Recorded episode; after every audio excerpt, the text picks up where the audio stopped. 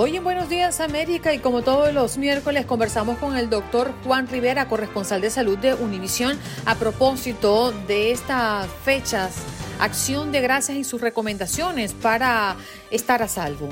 Alfredo Izaguirre, abogado, nos habla de ejemplo de la aerolínea de Australia que dice que exigirá a todos sus viajeros un comprobante de que tienen la vacuna para poder viajar. ¿Puede una aerolínea, un aeropuerto o cualquier tipo de negocio obligarte a presentar pruebas de la vacuna?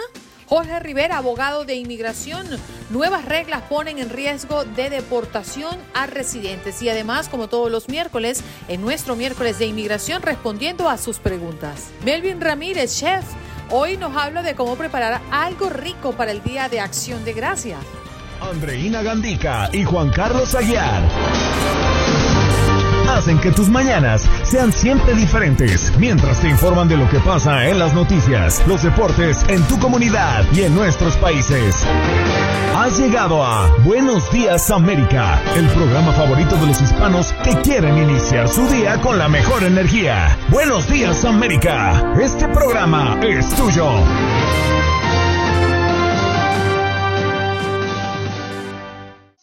Postergando la entrada de nuestro doctor favorito, el doctor Juan Rivera. Muy buenos días, doctor. Gracias por estar con nosotros un día tan especial como hoy. Hola, buenos días. ¿Cómo están? Muy bien. Doctor, yo creo que lo primero que queremos preguntarle es esa recomendación de experto. Muchas personas se niegan a quedarse en casa y pasar este, esta cena de Thanksgiving solo con las personas con las que viven, que es la recomendación inicial. En el caso de las personas que se han decidido de manera cautelosa señalar eh, con quién compartir la noche de mañana, ¿cuál es la mejor recomendación que usted puede dar? Bueno, Andreina, recalco que la mejor recomendación es la primera que dijiste, ¿no? De celebrar el, Día de Acción de Gracias con las personas que han estado en tu casa. Si hay una persona que no ha estado contigo en los últimos 14 días, no debe estar en la cena o en el, o en el, en el almuerzo de Acción de Gracias o en la celebración de Acción de Gracias. Esa realmente es la mejor eh, recomendación. Para personas que van a ir a otra casa porque simplemente pues han tomado esa decisión, eh, tienen que usar la máscara, tienen que mantener el distanciamiento físico, tienen que realmente evitar estar en un lugar cerrado, eh, tienen que tener cuidado de no estar en lugares, tú sabes que obviamente el Día de Acción de Gracias hay comida, hay todo el mundo se aconglomera en la cocina, tienen que tener cuidado con eso, eh, debe haber solamente una persona realmente sirviendo la comida. Es complicado, es complicado. Tienen que tener cuidado de no tomar mucho alcohol porque entonces después se les olvida todo lo del distanciamiento físico. Eh, es, es una situación eh, más complicada. Obviamente sabemos por el patrón de vuelos aéreos que muchas personas no siguieron esta recomendación. Lamentablemente, Andreina, te tengo que decir que no me no me sorprende porque nosotros en los Estados Unidos hemos sido uno de los países realmente menos disciplinados en esta pandemia. Doctor Juan, buenos días. Yo quisiera saber por qué razón se está dando un fenómeno que me llama la atención.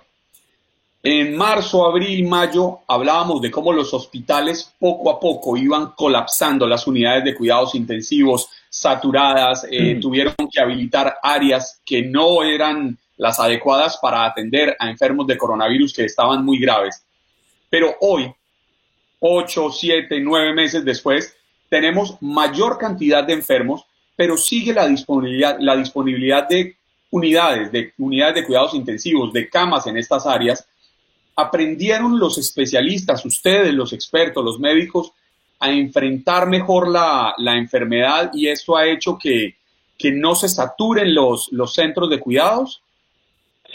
Definitivamente. Yo creo que tanto la población como el, sistema de salud, médicos, enfermeros, enfermeras, han aprendido a cómo manejarlo mejor. Eh, los médicos saben que eh, entubar, por ejemplo, poner en, a un paciente un respirador eh, en una etapa temprana, aun cuando el oxígeno esté bajo, es un error, por lo cual ya no hay tanta gente que va a las salas de intensivos de manera rápida, ¿no? Se deja eh, con oxígeno suplementario y muchas de esas personas no llegan a necesitar un ventilador, por lo cual las salas de intensivo no se llenan tanto. Además, hemos aprendido a tratar a los pacientes eh, con medicinas más efectivas. Por ejemplo, hoy día a pacientes que están bastante enfermos con coronavirus se les trata con anticoagulantes para evitar eh, coágulos en los pulmones o complicaciones de coágulos en, la circulación cerebral. Eh, que también hubiesen sido pacientes que llegan a las salas de intensivo. También los hospitales han habilitado otras áreas, han tomado precauciones para que eso no suceda. Entonces, eso es un reflejo de lo que hemos aprendido en los últimos ocho meses. Doctor, casos como de niños que han salido positivo por coronavirus y pueden hacer su cuarentena y salir negativo y luego regresar a positivo. Eh, casos como esto, ¿cómo se dan? ¿Qué explicación tiene? Eso tienen que tener mucho cuidado y la persona que, lo está evaluando tiene que tener cuidado de, estudiar bien las pruebas. Hay personas que realmente eh, se hacen pruebas rápidas eh, que pueden tener hasta un 30% eh, de margen de error, entonces puede dar negativo y la persona puede pensar que pues que, ya el virus salió del cuerpo y, y realmente es una prueba errónea. Entonces, eh, es complicado. El, eh, la incidencia de personas que de verdad se reinfectan, o sea, tuvieron un coronavirus, eh, después tuvieron negativos y luego se reinfectan con otra cepa completamente distinta de coronavirus, son raros. son pocos esos casos. Entonces yo me atrevería a apostar que la mayoría de las personas que te dicen yo di positivo y negativo y positivo nuevamente tiene que ver con pruebas erróneas. Doctor Juan, si hay alguien que tiene toda nuestra credibilidad aquí en Buenos Días América en temas de salud es usted, llevamos meses escuchándolo, dando sus consejos expertos, su voz de alerta. Hoy quisiera saber usted qué tan optimista es frente a la posibilidad de que empezando el nuevo año, el, el 2021, estemos un poco mejor. Ya hay autoridades de diversos estados. Ejemplo, en Arizona el gobernador anunció que para finales de diciembre muy probablemente ya tendrían la vacuna en el estado. Tenemos el anuncio de Pfizer que están listos, de Moderna que están listos, de AstraZeneca que están listos, están esperando el, el visto bueno, la, autorización de las autoridades eh, nacionales para, para poder iniciar la distribución de la vacuna. ¿Qué tan optimista es usted, doctor Juan?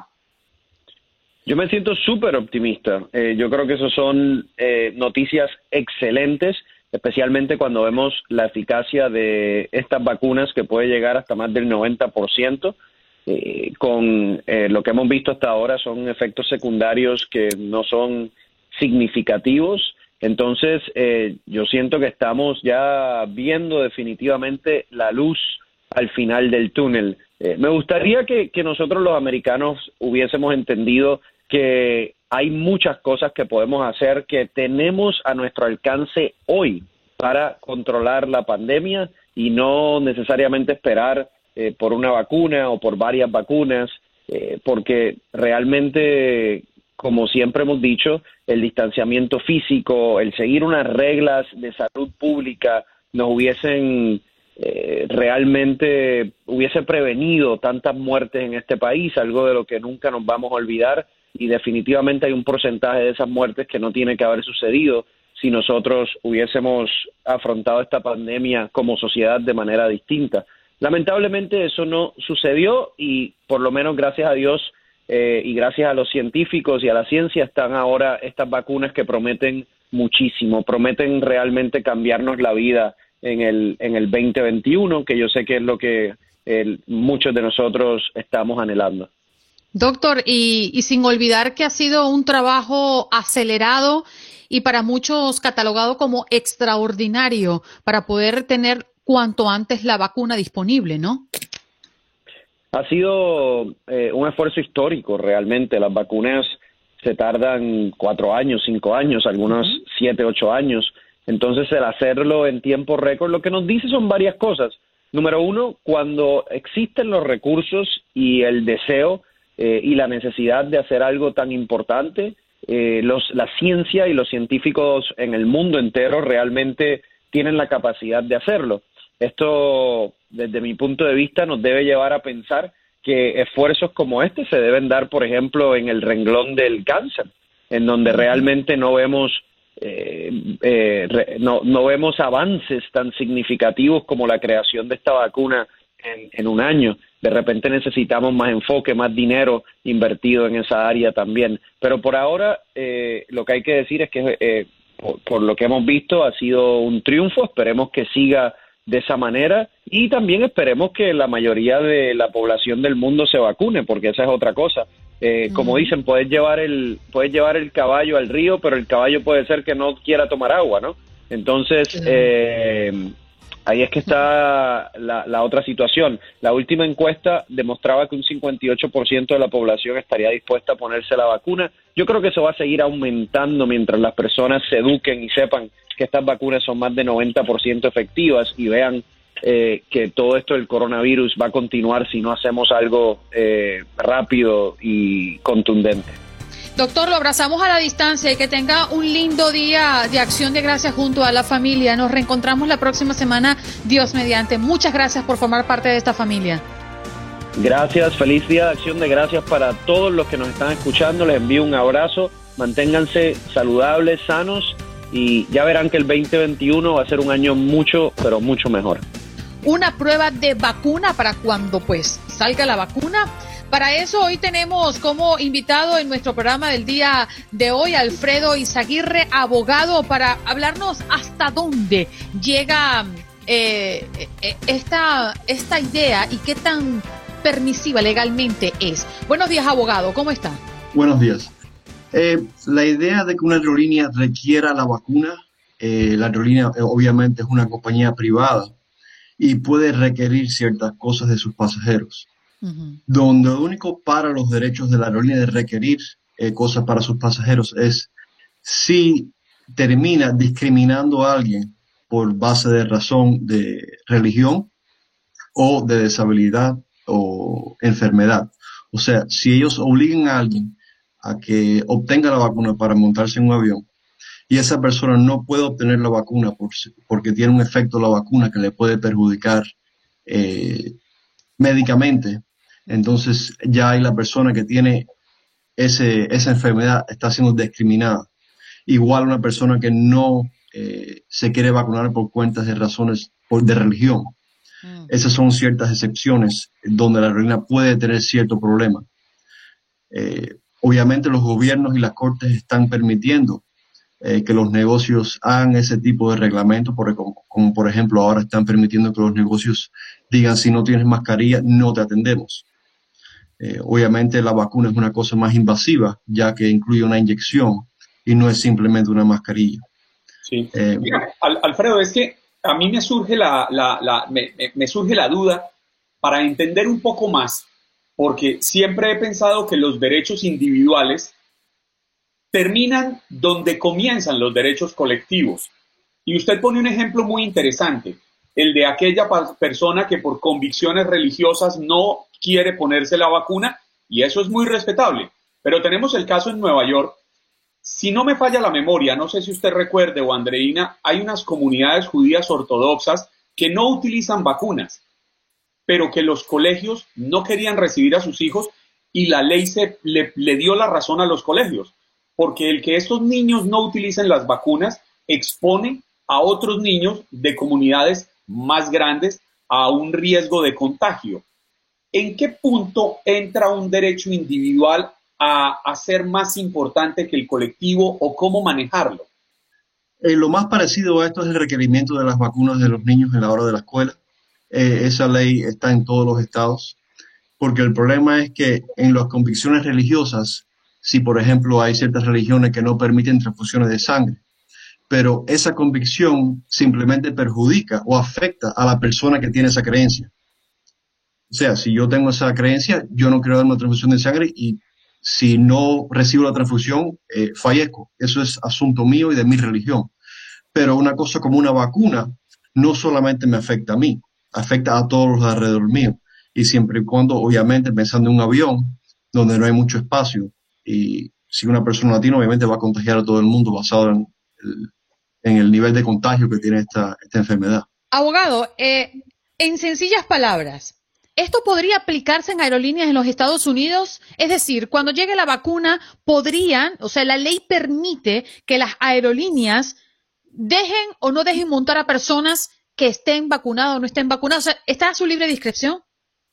Es una compañía privada, pueden hacer básicamente, si ellos quieren hacerlo. Todas son privadas las que corren por los aeropuertos de este país, ¿no? Y, sí, igual que los negocios ahora están diciendo no mascarilla, no te doy servicio.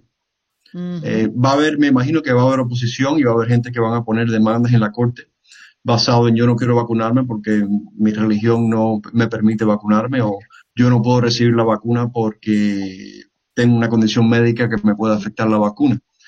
Simplemente las, aerolíneas van a decir, bueno, entonces no uses mi aerolínea, eh, maneja. Entonces no va a poder viajar porque las aerolíneas son privadas en este país. Ahora, eh, los colegios, algo, porque los colegios ya no forman parte del aglomerado mm, privado. Y hoy por hoy a los muchachos le piden un récord de vacuna para continuar con su inscripción o continuar dentro de las instalaciones de los colegios públicos, al menos en este país. ¿Eso puede llegar a ser obligatorio en los colegios? Me imagino que sí. Va a ser una vacuna más requerida, obviamente, si pasa todo el proceso, no van a obligar a hacerlo inmediato, tienen que ver que pruebe que todo esté bien. Pero me imagino que sí, eventualmente puede ser que esto sea una vacuna requerida por las escuelas para que los niños se, vayan a la escuela. Es una realidad que esta enfermedad nos cambió la forma de vivir, nos, nos alteró esa normalidad en la que anteriormente vivíamos y yo imagino que esto puede prestarse también para cambiar leyes, cambiar leyes que permitan la protección del ser humano, de la comunidad, de la sociedad en general. El ejemplo de esta aerolínea australiana, ¿no, Andreina? Podríamos vivirlo con las empresas de trenes, con las empresas de cruceros, con las empresas de buses, así como posterior al 9-11 vivimos que todos los aeropuertos se adaptaron a unas nuevas reglas internacionales para el abordaje de los aviones, tendremos que adaptarnos a unas nuevas reglas post-COVID-19.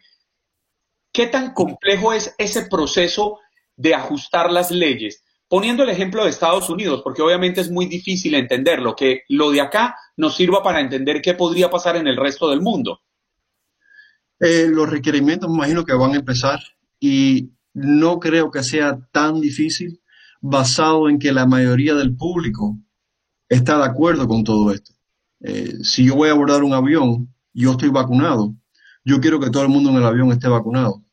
Si no implementan ese tipo de ley eh, y lo hacen un requerimiento, la sociedad está dejando de funcionar, como en muchas partes está ahora. Entonces, tienes que obligar al público que hagan ciertas cosas para tener todo bajo control todo el mundo nos vamos a perjudicar.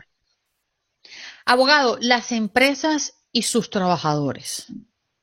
Porque ya aquí no estamos hablando de que no voy a poder viajar por algún asunto, veo las maneras como moverme si es interno en los Estados Unidos, suponiendo un escenario, pero perder el trabajo. Elegir, perder el trabajo o el miedo de vacunarte, porque bueno, quizás eres asmático, tienes una condición, como ya usted lo comentó, religión, lo que sea. Eso podría caber dentro de la legalidad que las empresas tengan la potestad de decir, bueno, te, voto, te, saco de mi nómina. Sí, la, la, empresa posiblemente tendrá el derecho de hacer eso. Las personas pondrán demandas, entonces las cortes van a determinar de qué tan factible sea que la empresa tenga que acomodar a esa persona. Eh, por ejemplo, ponerle en una oficina solo al final del pasillo o dejar que esa persona trabaje desde la casa. Pero ahí ya empiezan el rejuego de que, bueno, que es una convicción eh, religiosa verdadera contra una cosa que es no tan verdadera y otra persona que se quiere aprovechar de la situación, ¿no? Eh, eso va a ser algo que va a tener que ser litigado en las cortes, me imagino por primera vez.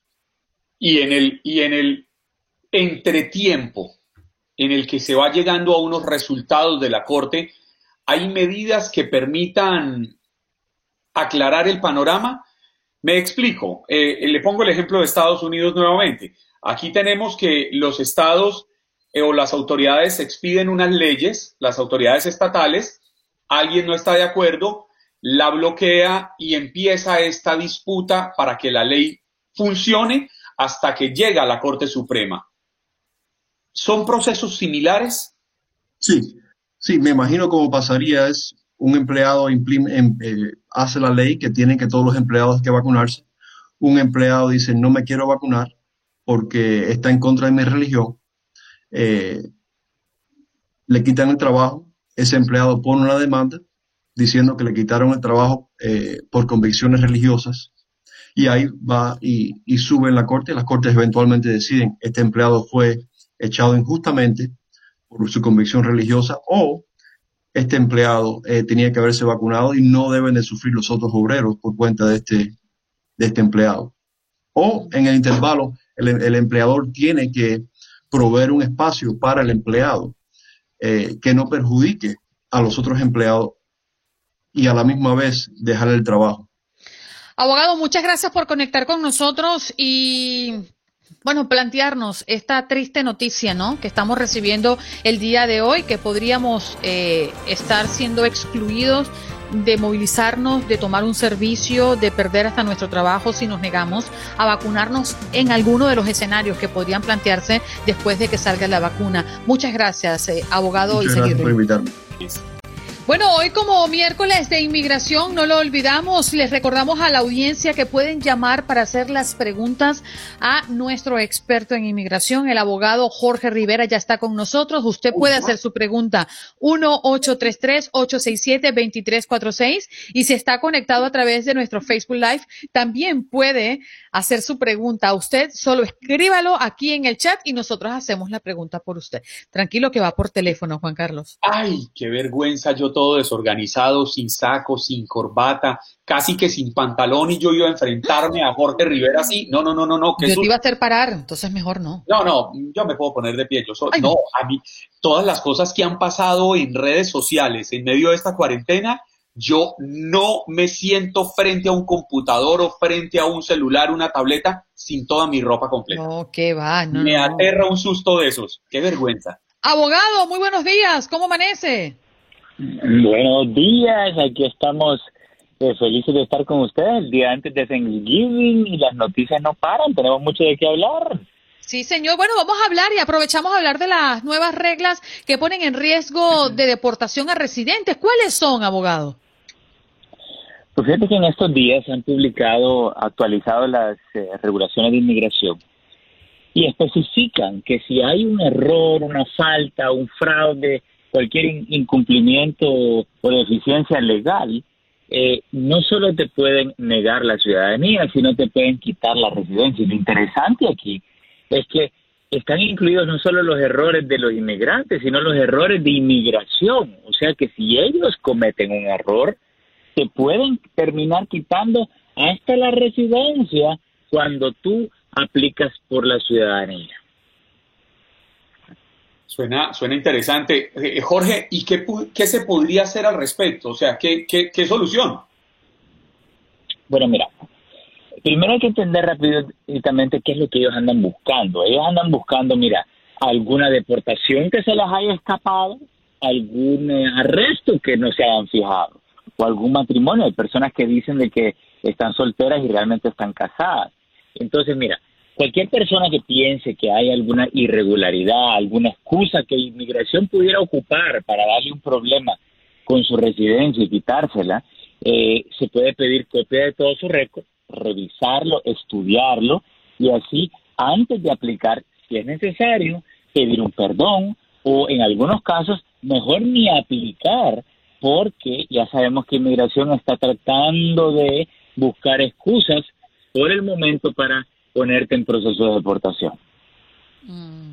Abogado, también eh, em, por estos días, cuando las personas están preparándose eh, para finalizar el año y quizás muchos también optando por una solución migratoria, eh, me encontré con una persona particular que pidió asilo y cree que ha tardado muchísimo tiempo esa llegada de la entrevista y de una resolución. ¿Cómo están los tiempos de asilo? Las personas que han venido a este país buscando una opción de quedarse a través de este mecanismo. Pues que esto es bien interesante porque inmigración ha implementado lo que se llama eh, LIFO. last in, first out. Quiere decir que los últimos que aplican por asilo son los que primero reciben las entrevistas. ¿Por qué? Porque ellos consideraban que había mucho fraude eh, en personas que aplicaban por el asilo, sabían que se iba a demorar por años y todos esos años tenían un permiso de trabajo. Entonces, ¿qué pasa? Los que aplicaron hace algunos años, esos son los que más están demorando. Pero si la persona tiene un caso fuerte de asilo, se debe de pedir, reclamar una, una cita lo más pronto posible y así tratar de presionar inmigración. Mm. Tenemos preguntas en las líneas. Usted puede llamar y hacerle la pregunta al abogado 1-833-867-2346. Carolina, adelante. Ay, gracias. Muy buenos días. Bendiciones para todos. Eh, doctor, eh, quiero aplicar para mi ciudadanía. Entonces tengo una duda. El nuevo examen que va a entrar en vigencia a partir del primero de diciembre aplica para los que aplicaron después de ese tiempo o los que aplican en este momento toman el anterior? Tengo esa duda. Gracias. Todavía se puede tomar el anterior si es que usted aplica antes de diciembre primero. Así que aproveche estos últimos días, que esto lo confirmamos el miércoles pasado, y si esas buenas noticias, imagínate, le, le, queda esta semanita para aplicar y que le hagan el examen más fácil, ¿ok? Así que apúrese. Juan Carlos. ¿Hay más, hay más llamadas? No. Eh, Jorge, yo quería hacerle una pregunta y es que con todo lo que nos estaba contando, muchas de las personas que estamos en este país, independiente del estatus que tengamos, pues nos atemoriza el ver cómo se va restringiendo cada vez más eh, todo el, todos los trámites, todos los trámites, todos los procesos, las posibilidades de acceder al cambio de estatus. ¿Hasta qué punto todo esto puede convertirse en una especie de cacería de brujas en el que caigan inocentes por culpables? Bueno, definitivamente, eso es lo que están tratando de hacer la administración. Eh, recordemos, eh, posiblemente viene un cambio bien grande en materia de inmigración. Eh, Joe Biden acaba de mencionar que acaba de nombrar un un nuevo jefe de seguridad nacional encargado de inmigración que va a estar, eh, que ha sido bien recibido por los inmigrantes. Vemos que posiblemente hay, un cambio, pero en estos últimos meses, recuerden, tenemos el mes de diciembre y gran parte de enero, van a tratar, pues siguen tratando de poner en proceso de deportación a muchas personas que le encuentran una mancha, un, detalle, un problemita en su proceso. Entonces, definitivamente yo le llamaría una cacería de brujas. ¿Por qué? Una vez que ponen en proceso de deportación y está delante de un juez, ya se te complica la cosa porque, bueno, tienes que ir a una corte y defenderte y pelear para salvar tu residencia. Así que cuidadito en estos últimos dos meses. Abogado, me llamó poderosamente la atención eh, en que Nueva York agregará la X en el documento de identidad para personas de género no binario. Sí, eh, y me, pareció interesantísimo eh, y es posible que este sea uno de los primeros estados que comiencen a tomar estas medidas. Al final del día, pues para todo término práctico, tu género no hace ninguna diferencia. Entonces, pero si para aquellas eh, personas que no se sienten ubicadas, se sienten mejor con una X, bueno, estaba leyendo que sí, esto va, a tomar tiempo que lo reconozcan las computadoras, pero en aproximadamente un año ya van a poder comenzar a emitir estas tarjetas con el, eh, el género X y probablemente no será el, el, el, primero ni el último estado. Probablemente esto va a continuar, Andreina. Jorge, nos escribe Celso Peña transmitiendo la inquietud que tiene una amiga de él. Eh, esta amiga está casada con un ciudadano desde el año 2005.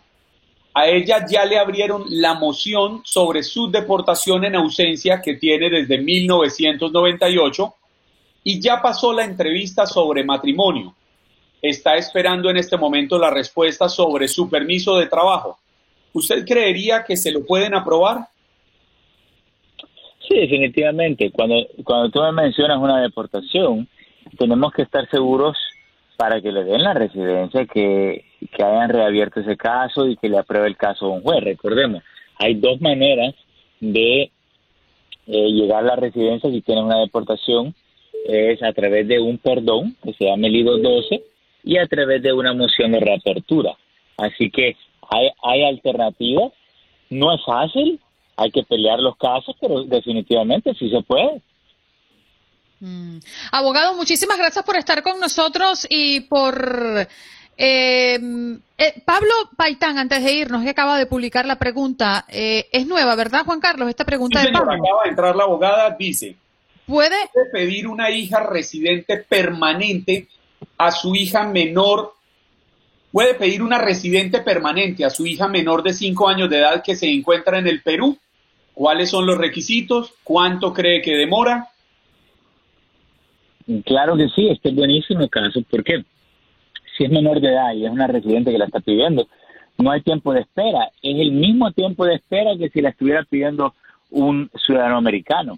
Están disponibles las visas, o sea que solo esperamos lo que demore en aprobar la petición. Los requisitos es la parte de nacimiento de esa niña, ah, si son casados los padres, un acto de matrimonio y comprobante que la madre es residente. Eh, así que le animo a que haga este esta petición lo más pronto posible, así tal vez pueda venir la niña el próximo año, primero Dios. Abogado, ¿dónde podemos conseguirlo? Que se nos va el tiempo. Sí, me pueden llamar al 888-578-2276. Lo repito, 888-578-2276. Allí está. Permítame, permítame hacerle una pregunta de sí o no antes de que Andreina lo despida. ¿Usted está en pijama? No, es que yo voy a ir en carro a hacerme la prueba del COVID, pero voy trajeado. Un abrazo, Jorge. Vámonos, vámonos de inmediato con nuestro chef porque tenemos que hablar de esa cena de acción de gracias. El chef Melvin Ramírez ya está con nosotros. Muy buenos días, ¿cómo está? Buen día, ¿cómo están? ¿Qué tal? ¿Cómo amanecieron? Felices de tenerlo porque nos va a recrear un Ah, poquito, bueno. ¿no? De cara a esta cena. Sus recomendaciones son muy importantes y oportunas. Bueno, para hoy yo pensé hacer una ensalada de coleslaw como un acompañante para la cena de Thanksgiving. Este, una ensalada de coleslaw, pero integrando elementos de, de ingredientes de Thanksgiving. Entonces, en este caso, el coleslaw lleva jícama, obviamente el red cabbage, el white cabbage, este, pedazos de pavo, eh, nueces caramelizadas y cranberry deshidratado. Con, y al final lo, lo voy a bañar con chips de boniato. ¿Y eso qué es? Es una ensalada para acompañar la cena. No, no, no. Ese último ingrediente. Ah, el boniato, la batata, batata dulce, como nosotros decimos batata dulce, pero le dicen camote Ajá. O soy torero. eh, o sweet potato, right? Eso, muy bien. Ok. Entonces, nada, el aderezo, el aderezo lleva obviamente un twist ahí de asiático porque le puse un poquito de salsa de ostra, usé sirop de maple y pimienta y lleva un puntito de soya. A ver, Melvin, ¿tú podrías girar eh, un, un poco la, la cámara para poder ver lo que preparas allí? Las personas que nos están escuchando en la radio no podrán observar esto tan maravilloso que estamos haciendo a través de nuestro Facebook Live. Aquí está, pero ¿lo sí, ven ahí? Perfecto, Melvin. Qué rico se ve eso. A ver. Ahí ven todos los elementos, están los cranberries, la, la, el- la jícama, la zanahoria, el pavo y las nueces. Lo único que queda agregar es el dressing. Uy. Mira eso. Pero es bastante la cantidad de, de, de aderezo, ¿no? Sí, bueno, porque estamos calculando más o menos para cinco o seis personas en una familia. Oiga, pero yo tenemos que colocarle suficiente, desde las suficiente 8 de la mañana estoy con hambre, Melvin, y usted nos pone esta delicia al frente. Esto es una locura. Sí, bueno, esa es la idea, ¿no? Que a la gente le encante y de verdad que también es, es- es- es- este tipo de ensalada también pueden participar todos los miembros de la familia, pueden poner a los niños pues a triturar las nueces, a, a- a cortar los cranberries, Ujú. ¿ok? Melvin, Bueno, y, esta ensalada, mm, ¿cuál podría, o sea, podría servir de acompañante para qué alimentos? O sea, ¿cuál sería una buena combinación? prácticamente, prácticamente para todo. De hecho, este, se pudiera, se pudiera hacer sin el pavo y al día siguiente, el día siguiente de Thanksgiving, puedes hacerla con los leftovers del pavo, entonces que sería genial. Mm, delicioso. Oye, en mi casa, la cena de acción de gracias van a ser hamburguesas y perros calientes. ¿Puedo acompañarlos con esa ensalada? Perfecto, pero le cae de lujo. Se ve delicioso. De lujo de lujo. Sí. Bueno, aquí estamos mezclando todos los elementos. Melvi, por aquí quieren que, vuelvas a repetir los, ingredientes. ¿Están, tomando nota? ok, perfecto. Bueno, para, para hacer esta ensalada tenemos 10 onzas de red cabbage, 10 onzas de white cabbage, 3 onzas de zanahorias en juliana, 3 onzas de jícama en juliana, una onza y media de dry cranberries, una onza y media de walnuts caramelizados y 4 onzas de pavo, de pechuga de pavo desmenuzado en trozos, en chunks. Y, para, y para el dressing tenemos 10 onzas de mayonesa, una cucharada de mostaza, dos cucharadas de salsa de ostra, una cucharada de vinagre de arroz, media cucharadita de soya y dos onzas de sirop de maple y sal y pimienta al gusto. ¡Uh, qué rico! Oye, yo siempre he tenido una duda, eh, Melvin, con referencia al vinagre, eh, este, esta, este vinagre de arroz es que le llaman, ¿no? Sí. E, ese vinagre. Este, este Ajá. Disculpa. Sí, es que entiendo que este vinagre se usa mucho para la, comida japonesa, ¿no? Sí, se usa mucho en cocina asiática en general. Este, pero tú igualmente puedes usar para este tipo de ensalada, puedes usar vinagre de manzana, vinagre de jerez, e inclusive hasta vinagre balsámico. Este, todo depende del gusto de quién. Obviamente, como yo estoy, yo, yo soy el chef de un restaurante asiático, pues incorporé el, vinagre de arroz. Claro. Yo me perdí en el comienzo cuando dio los dos primeros ingredientes porque mi inglés es no es, perverso. Vamos a hacer algo. Tenemos que despedirnos al aire, pero Melvin, quédate con nosotros para que en el corte podamos compartir en nuestro Facebook Live. ¿Dónde podemos conseguirte en las redes sociales? Este, mi Instagram es Chef Mel Ramírez y igual en mi Facebook y bueno, y aquí en Taikin, que es en el Doral, en la 74 y 107. Estamos localizados. Seguro. Gracias por escuchar nuestros podcasts.